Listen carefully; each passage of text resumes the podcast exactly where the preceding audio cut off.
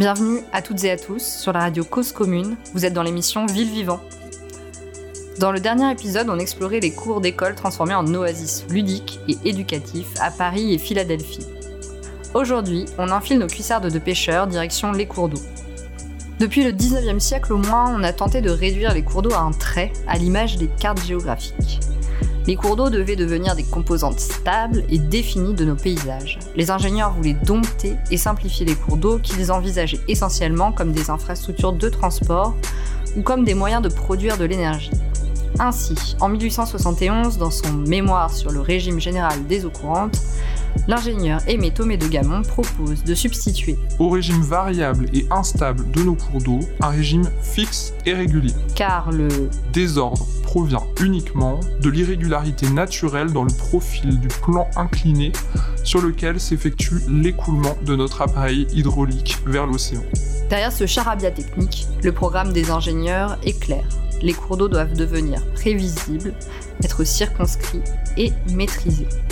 Seulement voilà, l'histoire ne s'arrête pas là. Les cours d'eau ne sont pas si sages, ils débordent, ils inondent, ils continuent de terrifier les ingénieurs et les habitants. Et surtout, ils vont de plus en plus mal. La vie aquatique décline, les poissons, les anguilles, les mollusques et les insectes. Depuis les années 1970 au moins, toute la vie qui les compose s'estompe. En réaction, des directives européennes et des lois nationales sont définies. La directive cadre européenne sur l'eau de 2000 marque un tournant dans la législation en imposant aux États de restaurer l'état écologique des cours d'eau, c'est-à-dire les espèces et les milieux aquatiques. Dès lors, des scientifiques, des techniciens, des pêcheurs, des agents de l'État, des collectivités locales, des habitants œuvrent pour redonner de la liberté aux cours d'eau, voire les restaurer. Mais qu'est-ce que veut dire exactement restaurer un cours d'eau? S'agit-il, comme une œuvre d'art, de lui redonner son éclat passé, de retrouver une image originelle Pour comprendre comment et pourquoi on transforme les milieux aquatiques, et surtout comment on entend les restaurer, on reçoit aujourd'hui Nicolas Debier, gérant associé du bureau d'études techniques Biotech. Biotech est spécialisé en génie écologique dans les domaines de la restauration, de l'aménagement et de la gestion des milieux aquatiques. Le bureau d'études est né en Suisse en 1980 et est arrivé en France en Isère en 1992. Et surtout, il a été pionnier dans la conception de techniques destinées à restaurer les cours d'eau ou du moins à les aménager avec moins de dommages pour les milieux aquatiques. Bonjour Nicolas, bienvenue dans Ville Vivant. Bonjour, heureux de partager. Dans la première partie de cette émission, on reviendra sur l'histoire de la restauration, sur comment ça a débuté, et puis sur euh, qu'est-ce que veut dire restaurer, et finalement qu'est-ce qu'est un cours d'eau, qu'est-ce que sont les milieux aquatiques. Puis on fera une petite pause musicale bien agréable pour vos oreilles. On parlera ensuite des pratiques contemporaines. Qu'est-ce qu'on fait aujourd'hui pour restaurer les milieux aquatiques? Quelles techniques on utilise? Et après une seconde pause musicale, toujours pour euh, votre plus grand plaisir, on partira sur le quai Gilet dans Lyon où on explorera avec Nicolas un aménagement qui a été euh, conçu il y a quelques années déjà, euh, notamment par Biotech.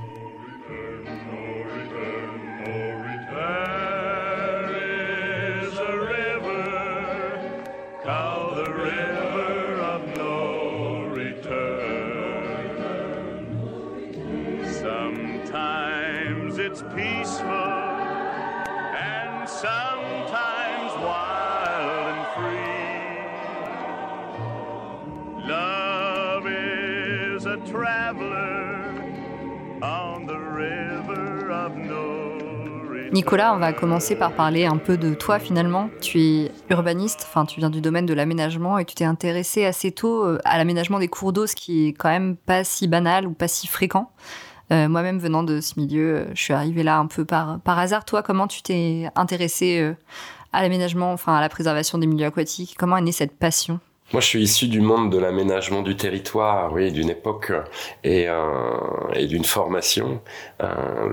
CESA, Centre d'études supérieures d'aménagement du territoire à Tours, qui, euh, à l'époque, liait euh, les questions d'environnement, d'urbanisme, de génie rural, de génie civil, euh, d'architecture. Et moi, à titre personnel, j'étais très attiré par tout ce qui concernait euh, la notion de patrimoine, qu'il soit bâti ou naturel.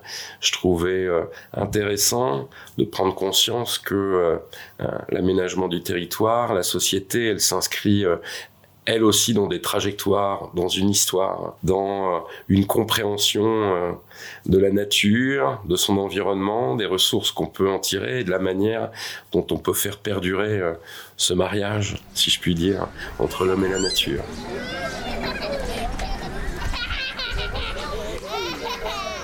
Comment 1992, 1992, c'est la loi sur l'eau, c'est les questions de l'eau, Tours, hein, c'est euh, les bords de la Loire, fleuve mythique. Très rapidement, à travers euh, une histoire personnelle, à travers la législation, les questions de protection, de préservation du patrimoine se sont tournées vers des questions euh, beaucoup plus d'écologie. Et parmi ces questions d'écologie, beaucoup plus d'écologie des eaux.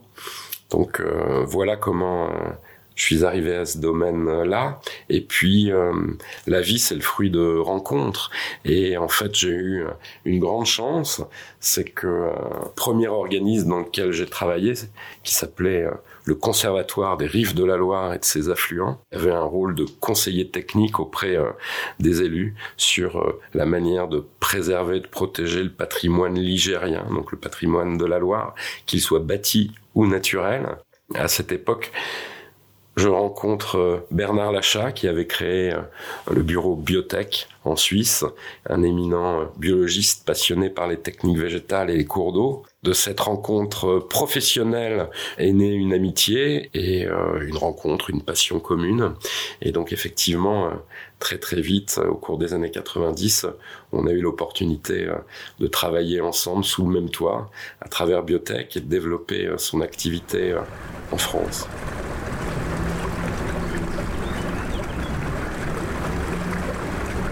Nicolas, quand on pense à la restauration, on discerne un peu l'idée d'un retour en arrière, d'un changement de pratique qui voudrait effacer une période de l'aménagement euh, et revenir à, une période euh, antérieure comment ça commence en fait cette histoire de la restauration? Pourquoi est-ce qu'on se lance dans cette aventure de la restauration des milieux aquatiques? Dans les années 90, on prend 80-90, on prend à la fois conscience de, euh, de, facteurs de dépréciation de ces milieux et notamment des cours d'eau en particulier, mais on prend surtout conscience qu'il y a des situations qui sont on va dire à l'échelle humaine, quasi irréversible. C'est-à-dire que les aménagements qu'on a produits, qui sont attachés euh, tantôt à des systèmes euh, de euh, barrage, tantôt à des systèmes d'endiguement, effectivement de d'imperméabilisation et de disparition de surfaces auparavant inondables. En fait, on s'aperçoit que tous ces éléments ont amené des dégradations si profondes que euh, à l'échelle humaine, elles sont euh, incapables de se euh, de se cicatriser d'elles-mêmes, et donc que l'atteinte est telle à la à la ressource qu'il faudra un effort supplémentaire pour revenir en arrière, pour retrouver un état de fonctionnement optimal de ces milieux. Et donc on prend conscience que les milieux aquatiques sont profondément et irrémédiablement altérés. Mais du coup, comment vous, vous arrivez sur la scène biotech? Pourquoi faire en fait Pour quel type de travaux on vous mobilise? En fait, la première porte euh, qui nous a amené euh, sur les questions de restauration physique et écologique de ces cours d'eau, ça a été euh, les questions de, de protection de berge en ce qui nous concerne et les questions de revégétalisation. Puisqu'effectivement, en fait, dans les années 90, on est encore dans une époque où euh, on aménage ces milieux. On a pris conscience que euh, cette euh, succession d'aménagements, de génie civil, c'est-à-dire toutes ces protections de berges en béton, en pale planche, en bloc, pouvaient peut-être se voir, dans une grande partie des cas, substituées par les techniques végétales, qui sont des techniques où on utilise les végétaux pour stabiliser les sols on utilise à la fois leur capacité racinaire, mais aussi euh, leur flexibilité, leur capacité à se coucher par exemple par rapport au courant et à protéger les sols.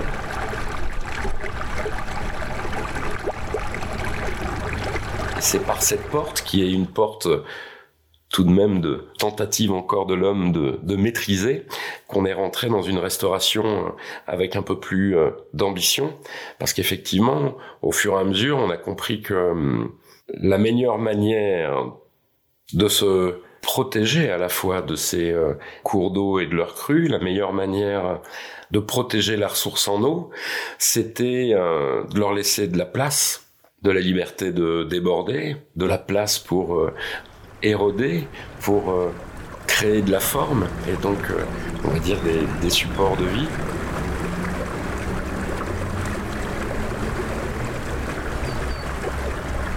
Alors c'est compliqué lorsque on est en pleine euh, traversée de ville. C'est pour ça d'ailleurs que on réfléchit à des échelles de bassin, c'est-à-dire on réfléchit à l'échelle du cours d'eau, de sa source à son débouché à la mer ou l'océan. Et ces questions de restauration, elles sont devenues euh, imminentes parce qu'on a pris conscience qu'on était allé euh, très très loin dans la volonté de maîtrise des cours d'eau. Donc à un moment, effectivement, les progrès de la connaissance en matière d'écologie, d'hydraulique, d'hydromorphologie ont amené à prendre conscience que il était peut-être bon euh, de revenir un peu en arrière ou au contraire comment dire d'être visionnaire et de commencer à aménager en flattant les tendance naturelle de ces cours d'eau, de ces milieux aquatiques, plutôt que de vouloir les contraindre. Et aujourd'hui, effectivement, euh, euh, des décennies plus tard, on paie des gens comme nous pour venir euh, restaurer, retrouver des îles sur le Rhin, des milieux naturels. On a créé les travaux et les métiers d'aujourd'hui, et nous, nous créerons peut-être ceux de demain. On viendra corriger ce que nous n'avons pas su faire.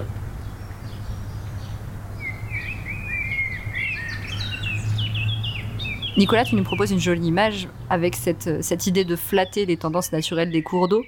Mais qu'est-ce que c'est alors la restauration? Venons-en au fait. Toi, comment tu définis, comment tu nous définirais là tout de suite la restauration?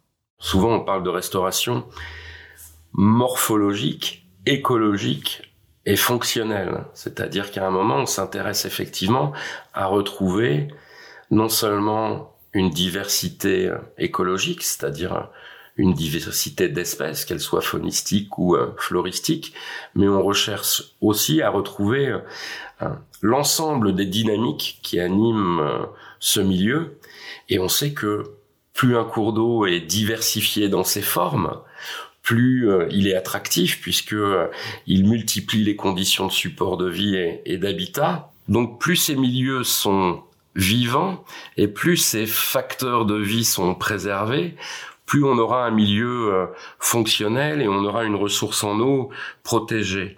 On sait aujourd'hui effectivement que préserver les euh, zones inondables qui existent, voire recréer de nouvelles conditions d'inondabilité, c'est euh, bah, améliorer ou participer euh, à l'amélioration de la qualité de l'eau et de sa protection, euh, parce que c'est une manière de pouvoir euh, nourrir opportunément les nappes.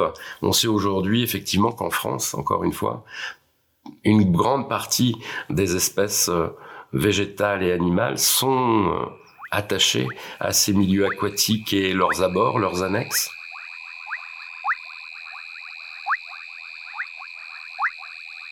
Lorsqu'on pense restauration, c'est effectivement écologique, mais c'est aussi morphologique, puisque la morphologie du lit est un élément euh, primordial. On dit souvent d'ailleurs qu'il n'existe pas de restauration biologique sans restauration physique.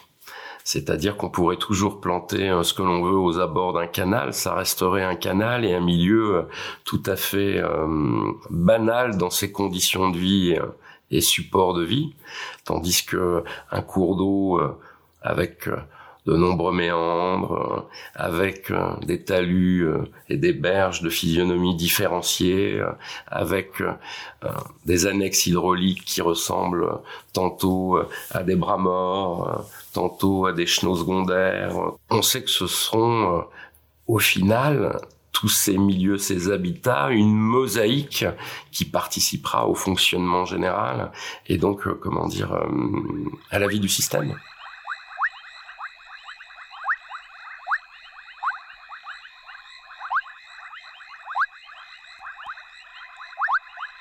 Alors finalement, on, se retrouve face à un vocabulaire assez, assez compliqué. Et puis tu nous parles, tu parles de cours d'eau, mais tu nous parles aussi d'annexes hydrauliques. Tu nous parles des dynamiques euh, des milieux aquatiques, de leur fonctionnement, des milieux qui sont pour toi des supports de vie. Je commence à me demander un peu, mais qu'est-ce que c'est un cours d'eau finalement? Ça a l'air bien plus compliqué que, que l'image que, qu'on en a habituellement. Alors, euh, qu'est-ce que c'est un cours d'eau pour toi?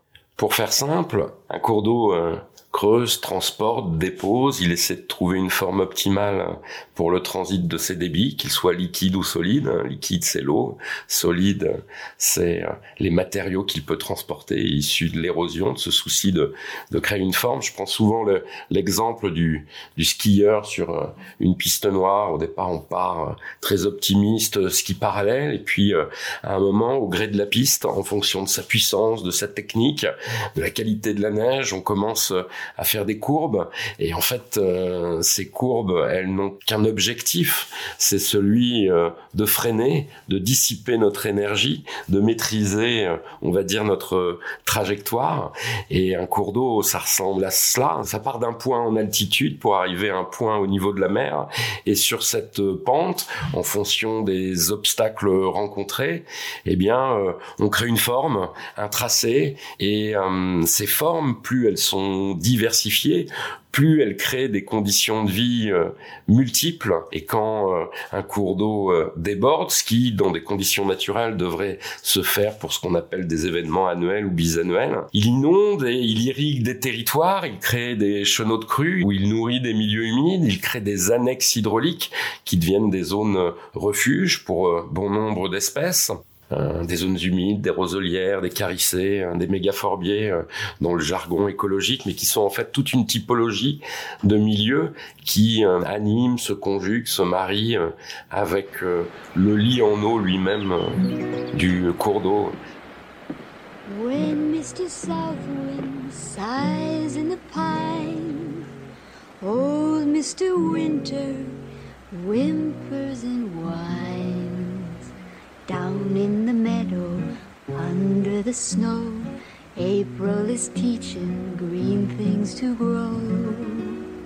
Mais alors pourquoi est-ce qu'on a voulu dompter, effacer, euh, transformer ces milieux puisqu'ils sont si riches et si intéressants? Est-ce que tu peux nous donner peut-être un exemple d'un cours d'eau que tu connais très bien? Je suis né euh, à Tours, sur les bords de Loire. On parle d'un fleuve de sable, on parle d'un fleuve d'îles et d'îlots. Mais effectivement, tous les matériaux euh, transportés, charriés entre Orléans et l'océan ont créé une somme d'îles, plus d'une centaine, qui bah, se végétalise et se remanie euh, au gré des crues pour une bonne partie et qui crée des milieux vivants, changeants, mobiles.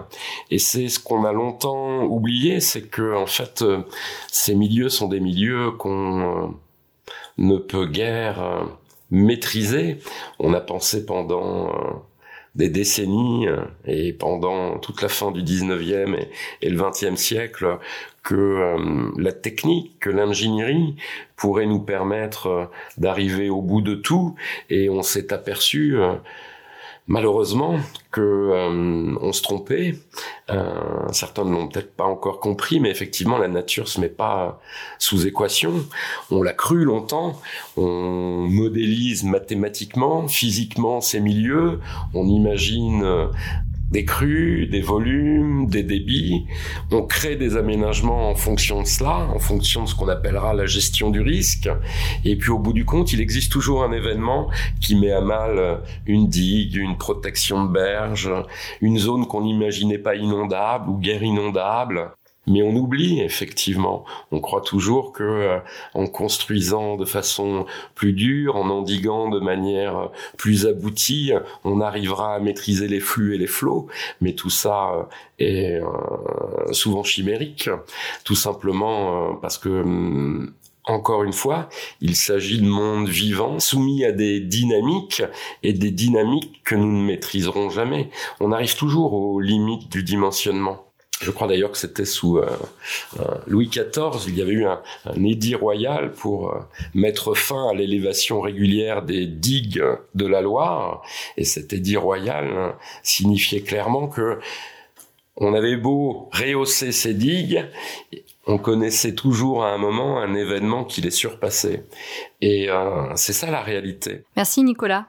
Retour au présent maintenant avec la pause musicale. Et l'on se balade sur les berges d'un fleuve mythique. On se promène le long du Lété avec Feu Chatterton. On écoute maintenant Le long du Lété et c'est Feu Chatterton.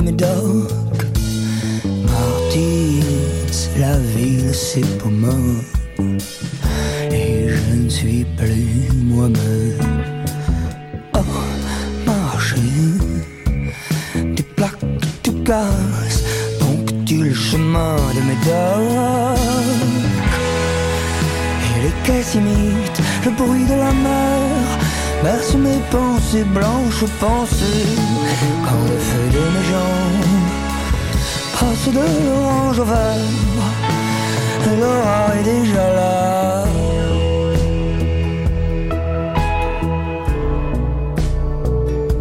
Petite sans échalas.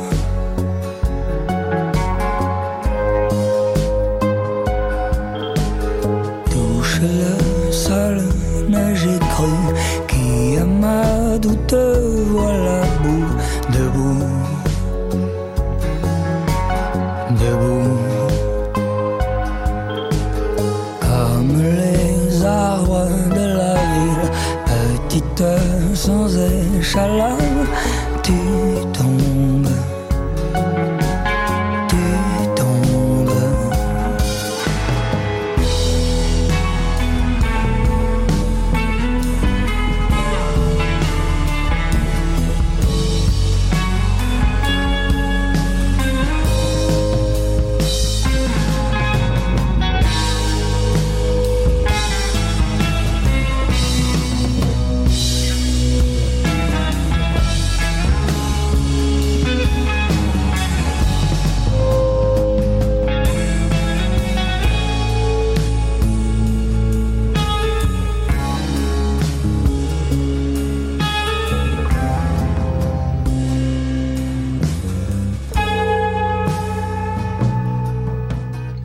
touche le sol, j'ai cru qui a ma doute voilà bout debout,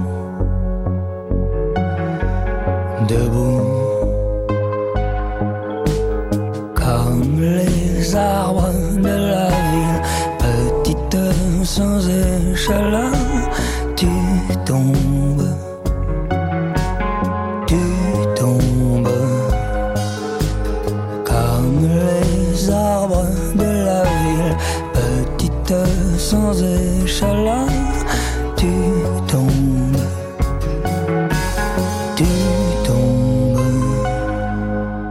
Sur la radio Cause Commune, vous êtes dans l'émission Ville Vivant. Aujourd'hui, on discute avec Nicolas Debier du bureau d'études Biotech et on s'interroge sur ce qu'est la restauration des cours d'eau et des milieux aquatiques. Dans la première partie de l'émission, Nicolas nous a donné un aperçu de sa vision des cours d'eau et a donné un peu de relief au milieu aquatique. Nicolas nous a aussi expliqué que la restauration au début, dans les années 90 pour Biotech, c'était surtout s'intéresser aux berges des cours d'eau, les restructurer avec euh, des plantes, des techniques végétales, plutôt que des périmaçonnés ou des enrochements, et puis revégétaliser les abords des milieux aquatiques. Aujourd'hui, les pratiques ont bien changé et c'est à ces nouvelles pratiques qu'on va s'intéresser. Nicolas, qu'est-ce que vous faites aujourd'hui avec Biotech?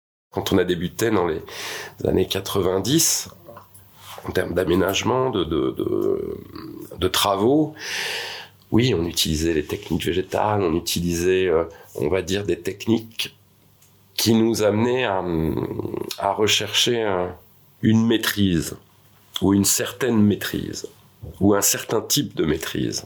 Et aujourd'hui, on est plutôt dans euh, la minimisation des techniques. C'est-à-dire que euh, si euh, dans les années 90, quand on restaurait un, cours d'eau, euh, on revégétalisait systématiquement et de façon dense ces berges, si on créait de toutes pièces des éléments structurels de ce cours d'eau, Aujourd'hui, on est dans une philosophie où on utilise avant tout les potentialités de la rivière, du fleuve, du ruisseau, pour créer de la forme de l'habitat et de la vie euh, lui-même, elle-même. C'est-à-dire qu'en fait, euh, on va pousser euh, ces milieux à hum, comment dire à s'auto-régénérer. On va simplement enlever euh, les facteurs de dépréciation, c'est-à-dire des ouvrages de protection de berge, une chaussée, un aménagement humain, un quai en béton, euh, une paroi de pale planche, et puis on va libérer les forces. Et plutôt que de penser tiens je dois protéger la voirie qui est juste en sommet de berge, ben on va proposer de repousser la voirie, parce qu'en même temps, euh, la meilleure manière euh, de ne pas connaître le risque, c'est de pas s'y exposer en fait.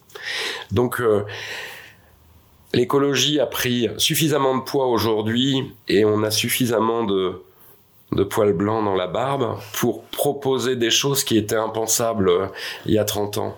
C'est-à-dire qu'effectivement, euh, cet exemple de, de la route qu'on va déplacer pour laisser de la place au cours d'eau, c'est quelque chose qui était euh, guère imaginable ou entendable il y a 30 ans. Aujourd'hui, le proposer n'est jamais une hérésie en fait, ou n'apparaît jamais une hérésie aux élus, aux villes et à leurs partenaires. C'est euh, un scénario. Et c'est vrai que hum, notre travail aujourd'hui, en tout cas moi c'est comme ça que je le conçois chez Biotech, c'est d'essayer de développer les scénarios les plus ambitieux. Et les plus ambitieux, c'est ceux où on laisse le plus de place au cours d'eau, où les usages s'adaptent à ces milieux. Voilà, il y a euh, une juste distance à trouver entre euh, entre ces milieux et et, euh, et, les populations et c'est ce qu'on essaie de développer dans ces euh, dans ces projets même en milieu urbain. Est-ce que tu as le souvenir d'une opération marquante, une opération qui a été un tournant pour Biotech et puis dans votre pratique de, de restauration des milieux qui vous a fait un peu changer de direction, qui vous a donné de l'ampleur? La première opération vraiment importante qui a amené à la fois beaucoup de crédit à notre travail, à nos compétences et puis à ce monde, on va dire, de la restauration.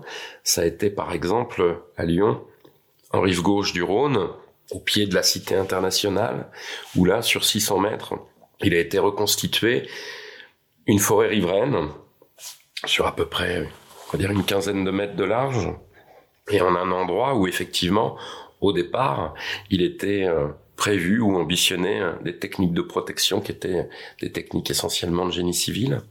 Mais euh, à l'époque, grâce euh, à la fois à euh, la ville de Lyon, au Grand Lyon, à un travail avec à la fois le monde de la recherche, mais aussi par exemple la Compagnie nationale du Rhône, et grâce à Michel Corajou, qui était un des grand paysagiste euh, français et qui tenait à ce qu'on reconstitue un milieu naturel au bord de cette cité internationale qui a été un peu établie en, en hein, sur euh, sur le Rhône.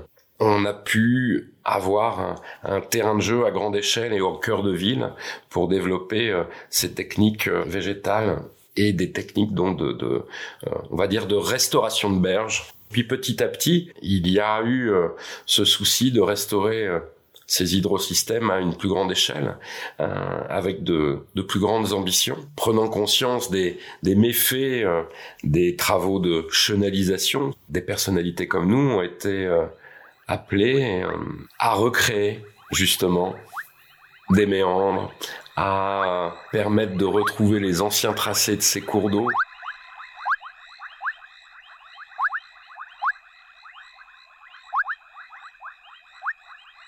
Ce dont il faut prendre conscience, c'est que euh, la législation et donc le législateur, qu'il s'agisse d'une échelle européenne ou, stricto euh, française, hexagonale, ils ont été des, des moteurs dans le développement des pratiques de restauration, c'est-à-dire en fixant des ambitions de plus en plus élevées en termes de protection des milieux aquatiques et des cours d'eau, en termes de euh, restauration de ces milieux, ils ont appelé à, à ce que naissent des, des projets de plus en plus ambitieux.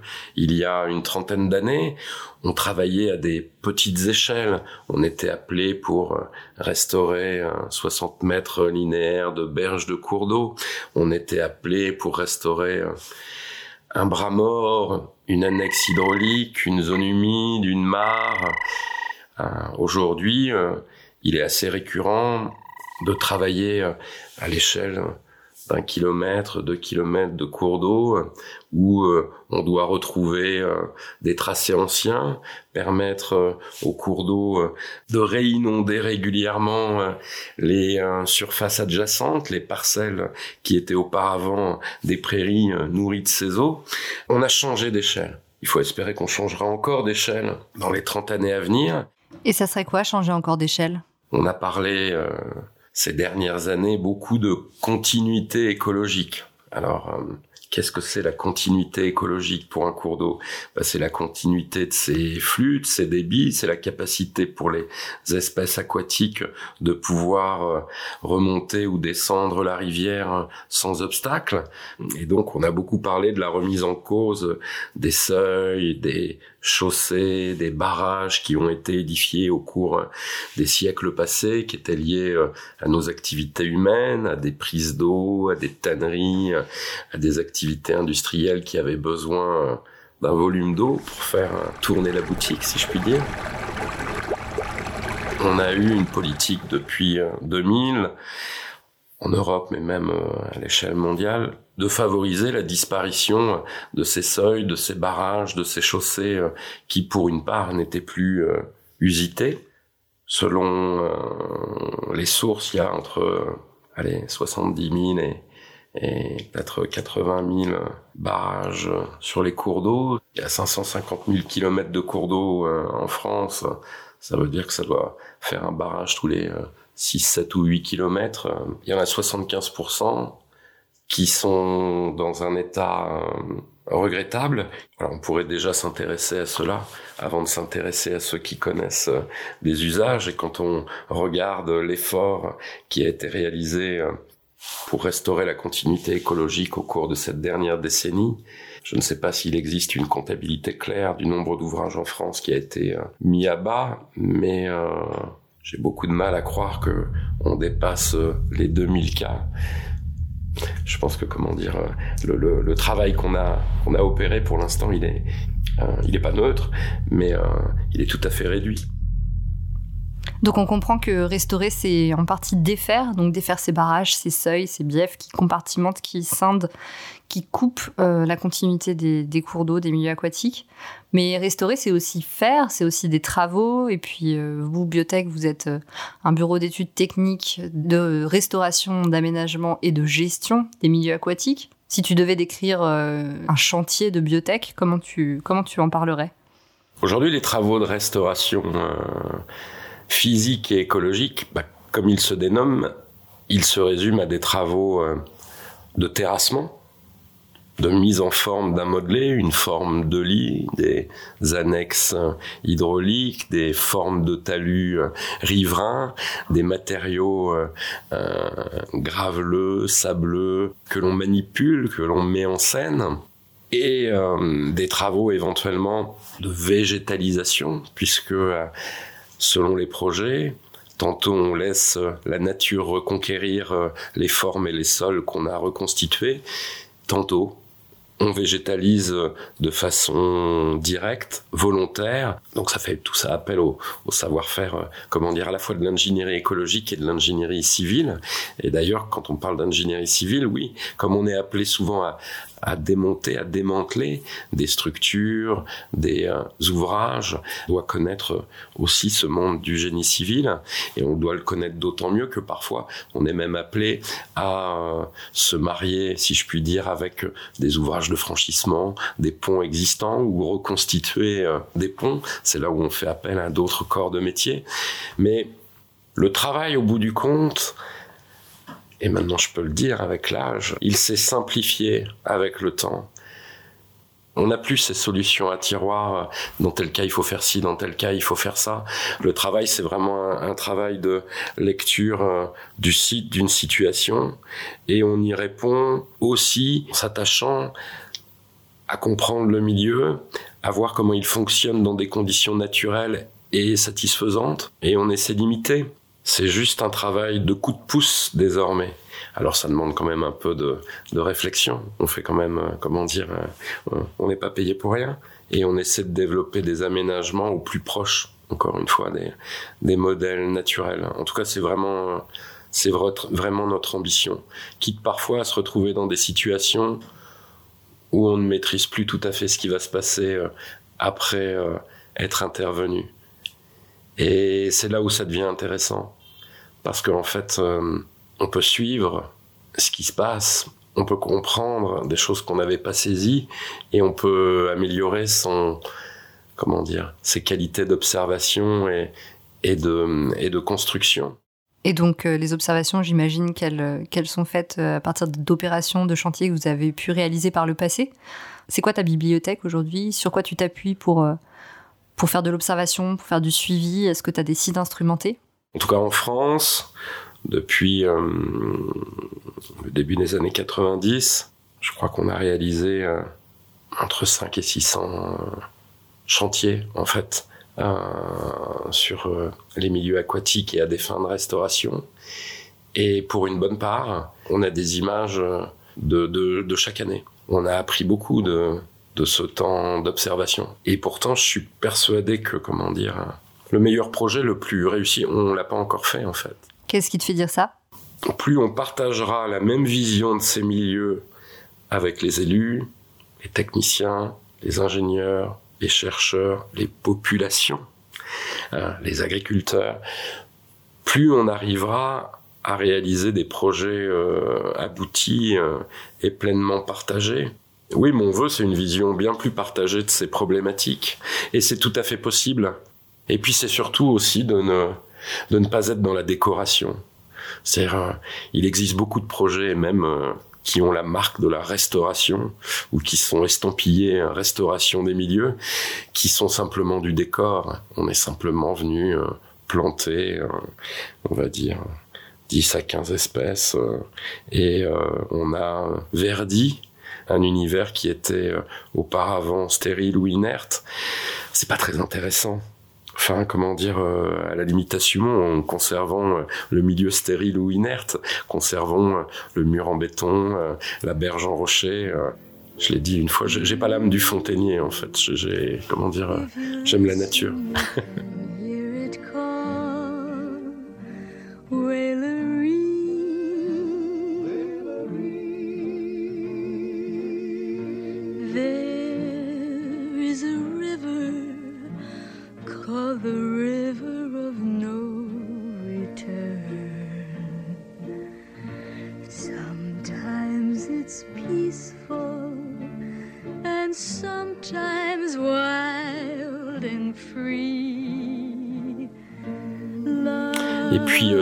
appris aussi, alors euh, peut-être que c'était euh, la chance du débutant, c'est que au bout du compte, rien n'est vraiment impossible. C'est-à-dire que on n'imaginait pas il y a 30 ans que on allait pouvoir démonter le barrage de Kernanskilek sur le Léguer.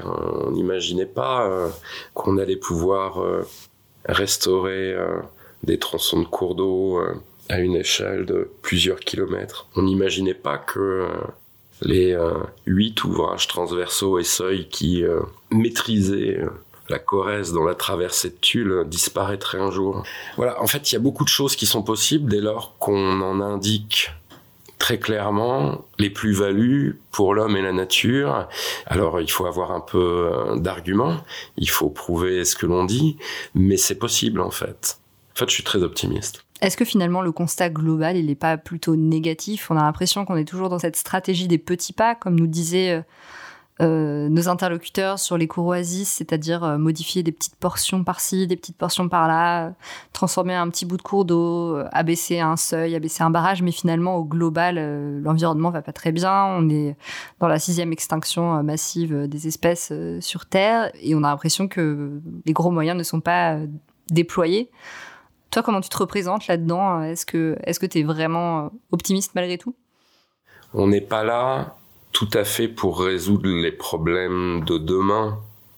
On est là, en tout cas euh, en ce qui me concerne et pour le domaine de la restauration, pour limiter nos impacts ou nos empreintes actuelles. Après, euh, il y aura de la place pour tout le monde, pour les générations à suivre. Et euh, voilà, à chaque heure, ses, euh, ses soucis et ses problèmes. Mais déjà, de montrer un peu la voie, c'est-à-dire euh, de montrer que l'on peut euh, aménager ces milieux différemment, que l'on peut les gérer différemment. Il faut quand même se rappeler euh, que euh, il y a près de 50 ans, sur une bonne partie de ces cours d'eau français, on avait des populations qui euh, jetaient leurs euh, poubelles ménagères à la rivière, au fleuve. Les pratiques changent. Il faut juste qu'on soit des vecteurs du quelle doit être, selon nous, la trajectoire à adopter. Voilà, soyons pas trop, euh, enfin comment dire, soyons bourrés d'ambition, mais en même temps euh, plein d'humilité. Allons-y pas à pas. Merci Nicolas pour cette petite touche d'espoir qu'on va prolonger avec euh, une chanson assez spirituelle qui s'appelle River et c'est par l'auteur-compositeur Léon Bridges. On écoute River de Léon Bridges et on retrouve ensuite Nicolas sur les quais Gilets pour une petite promenade le long de la Saône.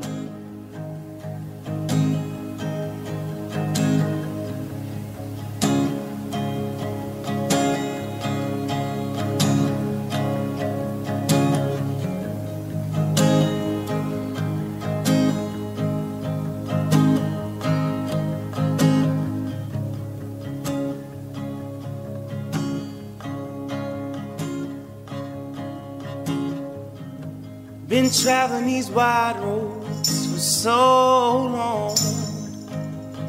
My heart's been far from you, 10,000 miles gone. Oh, I wanna come near and give every part of me. But there's blood on my hands, and my lips are unclean. In my darkness, I remember Mama's words reoccur to me. Surrender to the good Lord, and to wipe your slate clean.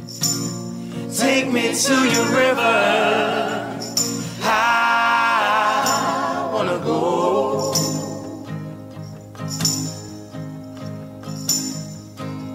Oh, go. Take me to your river. I wanna know.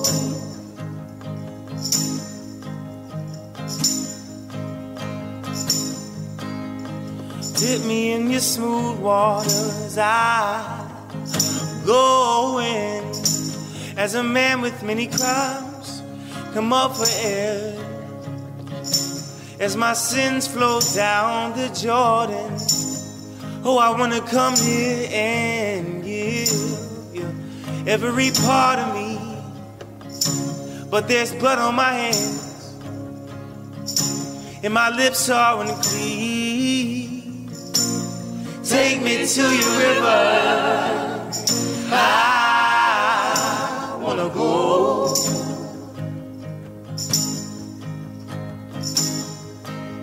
Oh, go. Take me to your river. I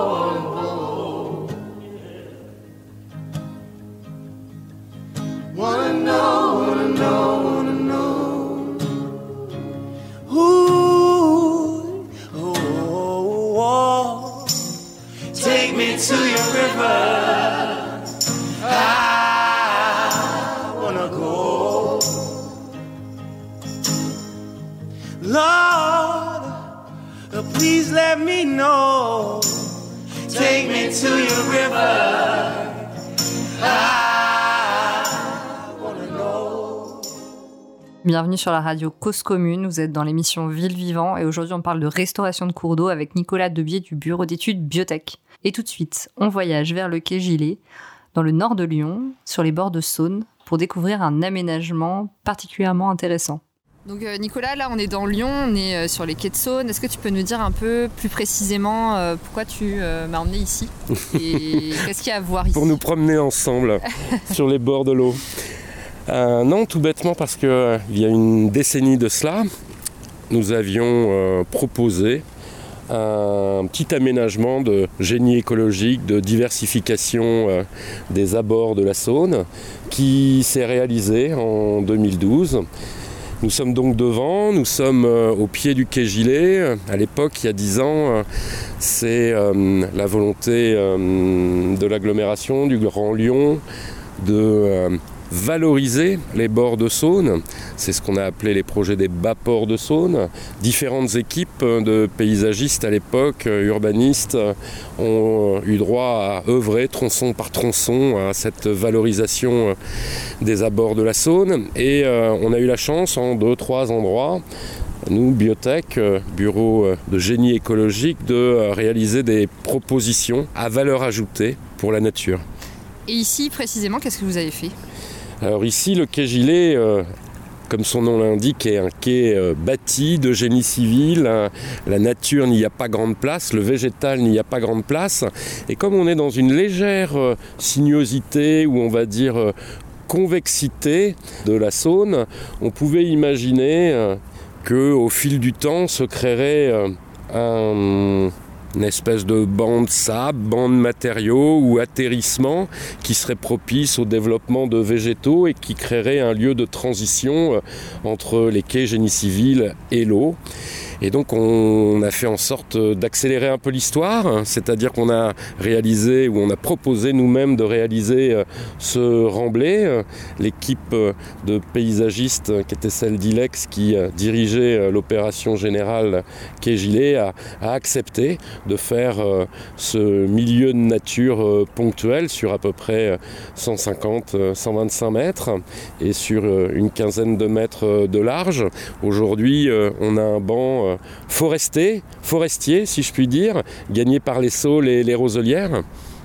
On est sur une sorte de petite bande de terre qui longe un quai bas et euh, qui est euh, boisée de manière assez différenciée. Alors euh, quand on marche le long de, cette petite bande de terre, au début il y a plutôt pas trop d'arbres, des sortes de petits roseaux, des herbes hautes et puis au fur et à mesure c'est de plus en plus boisé.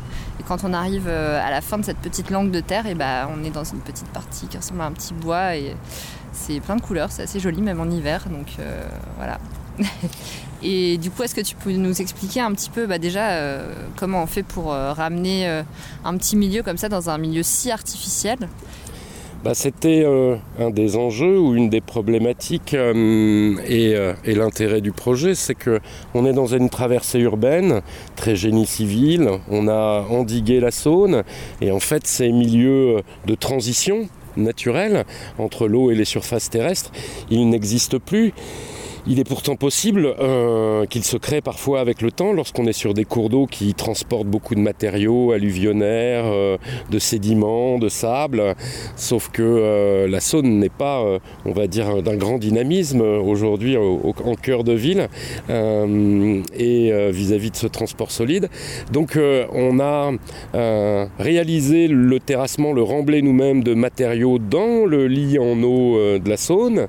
On a caler les codes de terrain selon les modèles naturels pour que se développent ces euh, milieux euh, pionniers qui sont avant tout colonisés par euh, les herbacées, pionnières et les salicacées. Mais pour faire simple, en fait, on a créé un milieu qui existe naturellement euh, en amont de Lyon ou en aval, sauf qu'ici, il n'y avait pas la place de s'exprimer, donc on a créé cette place. Aujourd'hui, euh, c'est un lieu qui évolue euh, seul, c'est un lieu de nature. Selon l'époque, selon les périodes, il est, on va dire, dominé par certains cortèges d'espèces plutôt que d'autres. Ça dépend si on connaît des phénomènes de crue, de submersion ou au contraire d'assèchement prolongé. Ce qui est sûr aujourd'hui, c'est que c'est une zone de nourrissage pour bon nombre d'espèces, qu'elles soient aviaires, euh, des petits mammifères terrestres et même une espèce emblématique comme le castor, puisque on arpente depuis quelques minutes le site et en fait la réalité c'est qu'on voit des traces de cette espèce emblématique qu'est le castor, on voit euh, des arbres qui ont été euh, coupés et on comprend donc qu'on est sur un lieu habité et c'est ça qui est magique. On voit aussi qu'il y a des traces de, pattes de chien dans, le limon. C'est habité par, euh, une faune euh, intéressante, mais aussi par euh, les, habitants, les pêcheurs, les chiens. Comment ça se passe la cohabitation? Bien en fait, tout simplement, semble-t-il, chacun trouve sa place. Ce qui est sûr, c'est que lorsqu'on est en cœur de ville, la nature en ville, elle est toujours sous influence, sous l'influence de l'homme, de ses usages de nos animaux domestiques, comme euh, tu sembles euh, le remarquer. En même temps, euh, cette zone, elle est fréquentée selon les heures par des espèces différentes. Le castor, par exemple, dont on parlait, eh bien, en fait, c'est une espèce qui est plutôt nocturne. Euh, c'est pas l'heure où euh, les habitants ou lyonnais euh, vont nécessairement promener, leurs bêtes. Donc on va dire que voilà, chacun trouve sa place à ses heures. Il y a un petit planning quoi. C'est ça.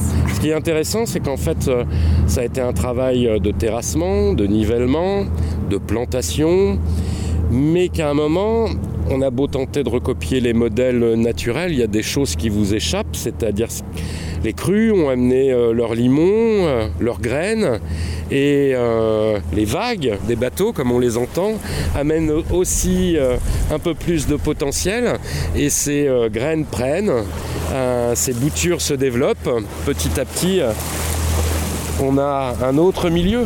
Alors là, ce qui se passe, c'est qu'il y a une petite navette, enfin un, bateau de plaisance qui est passé et qui vient de nous amener ce qu'on appelle du bâtillage, c'est-à-dire euh, la houle, des grosses vagues euh, qui viennent de son sillage et qui euh, déstructurent habituellement les berges. Et donc là, sur cette petite langue de terre, il y a eu aussi de l'enrochement, c'est-à-dire qu'on a, enfin, vous avez posé des, rochers le long côté cours d'eau pour protéger cette langue de terre de, des vagues et de l'arrachement de, la Saône. Il faut quand même dire que c'est tout à fait discret, mais le remblai qui a été réalisé, il a été réalisé euh, dans 1m30 à 1m70 d'eau.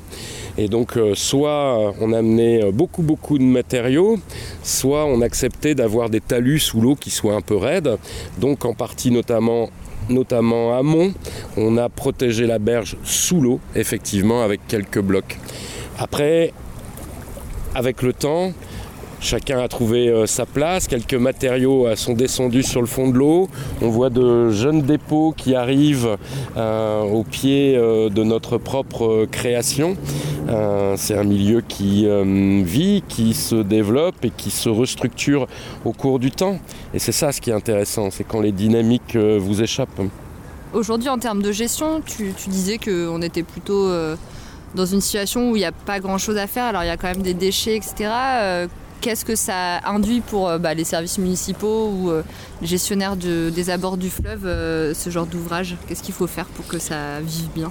Alors cet aménagement, je l'ai dit, c'était en 2012. On est quasiment dix années plus tard. En tout cas, ce sera le cas lorsqu'on sera à l'été. Aujourd'hui, on a des surfaces qui sont très jeunes, des populations euh, végétales qui sont très jeunes. Euh, on n'en est pas encore à l'âge, par exemple, des euh, surfaces boisées du Brétillot, le long du Rhône, qui est aussi un bel espace de nature. Donc pour le moment, il n'y a aucune taille, aucune action à envisager. Simplement peut-être un petit peu de sensibilisation pour pousser les gens, qu'ils soient pêcheurs ou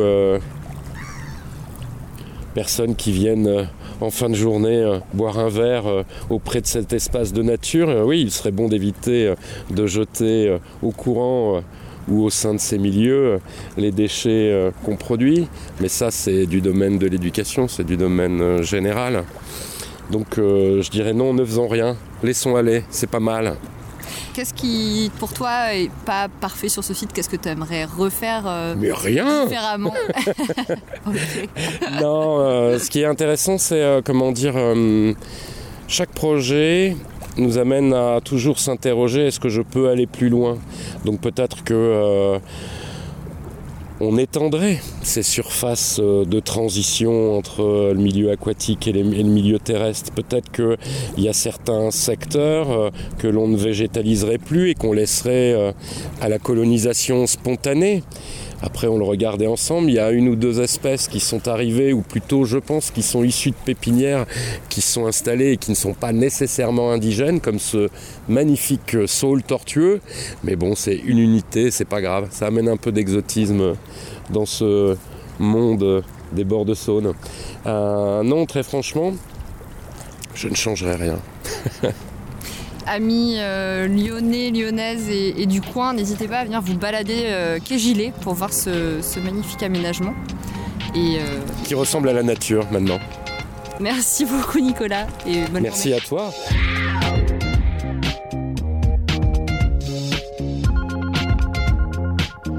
Et comme toujours, pour aller plus loin, rendez-vous sur la page de l'émission sur le site de la radio Cause Commune.